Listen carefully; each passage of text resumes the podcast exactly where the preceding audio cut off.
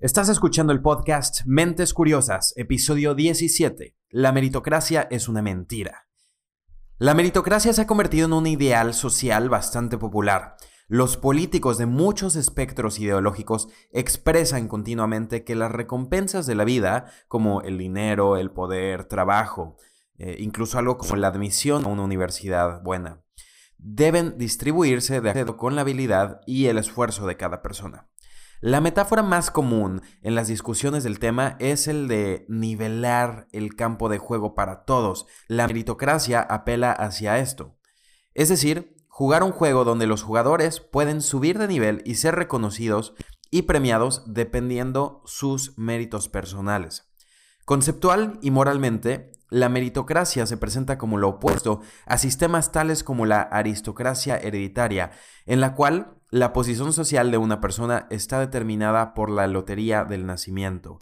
Bajo la meritocracia, la riqueza y la ventaja son la compensación legítima del mérito, no del azar o suerte de eventos externos.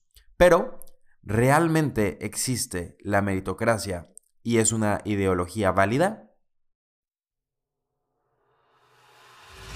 Mi nombre es Hans Nolte y esto es Mentes Curiosas, el podcast de las personas que hemos observado que el mundo es increíblemente interesante, los que tenemos un ferviente deseo de explorar y un apetito incansable de sumergirnos en novedosos paradigmas. Esta es la tribu de los que nos atrevemos a hacer las preguntas incendiarias que pocos entienden. Esas preguntas que transforman vidas, negocios, salud, finanzas y relaciones. Nosotros formulamos las ideas revolucionarias del mundo.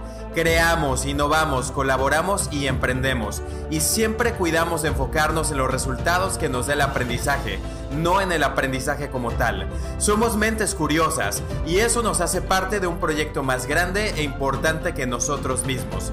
Somos parte de este proyecto que inició desde que los primeros seres humanos empezaron a compartir palabras el uno con el otro para formar conocimiento.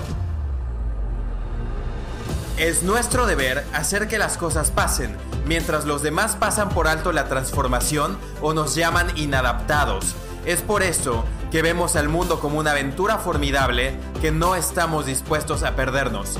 Bienvenido a tu tribu de mentes curiosas.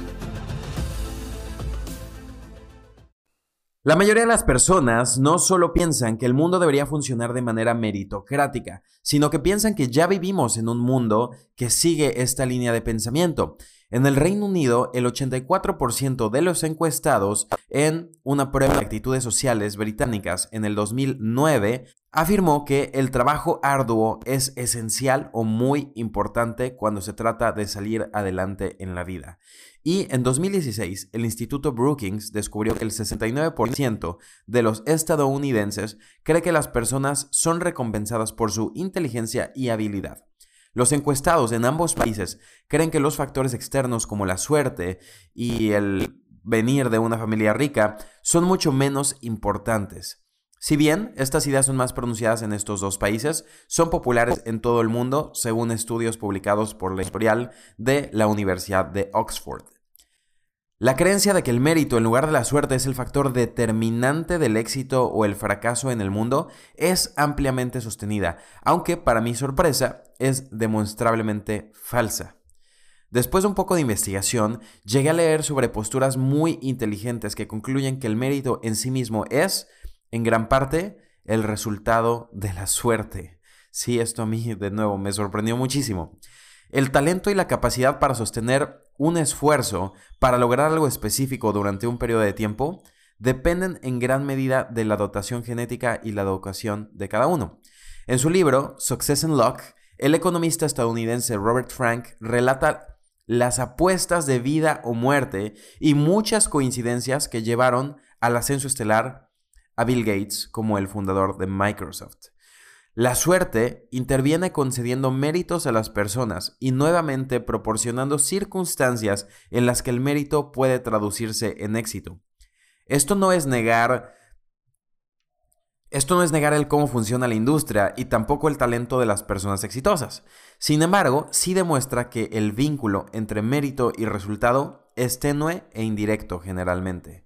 Según Frank, esto es especialmente cierto cuando el éxito en cuestión es grande y donde el contexto en el que se logra es competitivo. Ciertamente existieron programadores casi tan hábiles como Bill Gates que, sin embargo, no lograron convertirse en la persona más rica de la Tierra. En contextos competitivos muchos tienen mérito pero pocos tienen éxito. Lo que separa a los dos es la suerte. Un creciente cuerpo de investigaciones en psicología y neurociencia sugiere que creer en la meritocracia hace que las personas sean más egoístas, menos autocríticas e incluso más propensas a actuar de forma discriminatoria. La meritocracia no suele ser errónea, sino es contraproducente. El juego de ultimátum es un experimento que es común en los laboratorios psicológicos, en el que a un jugador se le entrega una suma de dinero y se le pide que proponga una división entre él y el otro jugador, quien puede aceptar la oferta o rechazarla. Si la persona que recibe, si el jugador que recibe rechaza la oferta, ninguno de los dos va a recibir nada. Este experimento se ha replicado miles de veces y generalmente el proponente ofrece una división relativamente uniforme. Si la cantidad a compartir es 100, digamos, la mayoría de las ofertas se encuentran entre 40 y 50. Una variación de este juego muestra que creer que uno es más hábil conduce a un comportamiento más egoísta. En una investigación en la Universidad Normal de Beijing, los participantes jugaron un juego de habilidad falso antes de hacer ofertas en el juego de Ultimatum. Los jugadores que fueron falsamente llevados a creer que habían ganado reclamaron más para sí mismos que aquellos que no jugaron el juego de habilidad. Otros estudios confirman este hallazgo. Los economistas Aldo Rusticini en la Universidad de Minnesota y Alexander Bostrok-Nutov de la Universidad de Maastricht en los Países Bajos encontraron que los sujetos que primero se involucraban en un juego de habilidad tenían menos probabilidades de apoyar la redistribución de premios que aquellos que participaron en juegos de azar. Habilidad contra azar. El solo hecho de tener en mente el concepto de habilidad como tal hace que las personas sean más tolerantes con los resultados desiguales. Si bien se encontró que esto era cierto para el 100% de los participantes, el efecto fue mucho más pronunciado entre los ganadores. Por el contrario, la investigación sobre la gratitud indica que recordar el papel de la suerte aumenta la generosidad. Frank cita un estudio en el que simplemente pedirle a los sujetos que recordaran los factores externos, como la suerte, la ayuda que han tenido de otras personas y demás, que habían contribuido a sus éxitos en la vida, los hizo mucho más propensos a donar a la caridad que a los que se les pidió que recordaran sus propios factores internos como el esfuerzo y la habilidad. Quizás más perturbador, simplemente, simplemente mantener la meritocracia como un valor pilar en una organización parece promover un comportamiento discriminatorio. El experto en administración Emilio Castilla de el MIT o el Instituto de Tecnología de Massachusetts y el sociólogo Stephen Bernard de la Universidad de Indiana estudiaron intentos de implementar prácticas meritocráticas como lo es la compensación basada en el desempeño en empresas privadas. Ellos descubrieron que en las empresas que tenían explícitamente la meritocracia como un valor central, los gerentes asignaban mayores recompensas a los empleados varones por sobre las empleadas con evaluaciones de desempeño idénticas. Esta preferencia desapareció cuando la meritocracia no fue adoptada explícitamente como un valor. Esto es sorprendente porque la imparcialidad es el núcleo del atractivo moral de la meritocracia. La imparcialidad es su carta más fuerte, es la carta más fuerte que nos ofrece para apoyarla, y sin embargo no se cumple. Esta idea de campo de juego nivelado está destinada a evitar desigualdades injustas basadas en el género, la raza y todo lo que se te pueda ocurrir. Sin embargo, Castilla y Bernard encontraron que, irónicamente, los intentos de implementar la meritocracia promueven los tipos de desigualdades que pretende eliminar. Sugieren que esta paradoja de la meritocracia se produce porque la adopción explícita de la meritocracia como valor convence a los sujetos de su propia buena fe moral. Satisfechos de que son justos, se inclinan menos a examinar su propio comportamiento en busca de signos de prejuicio. Dada esta información, la meritocracia es una creencia falsa y tampoco es nada saludable. Al igual que con cualquier ideología, Parte de su atractivo es que justifica el status quo, explicando por qué las personas pertenecen a donde están en el orden social. Es un principio psicológico bien establecido que las personas prefieren creer que el mundo es justo. Sin embargo, además de la legitimación, la meritocracia también ofrece adulación. Cuando el éxito está determinado por el mérito, cada victoria puede verse como un reflejo de la virtud y el valor de la persona. La meritocracia es el principio de la autofelicitación más autocomplaciente. Su ideología transmuta la propiedad en alabanza, la desigualdad material en superioridad personal. Autoriza a los ricos y poderosos a verse a sí mismos como genios productivos.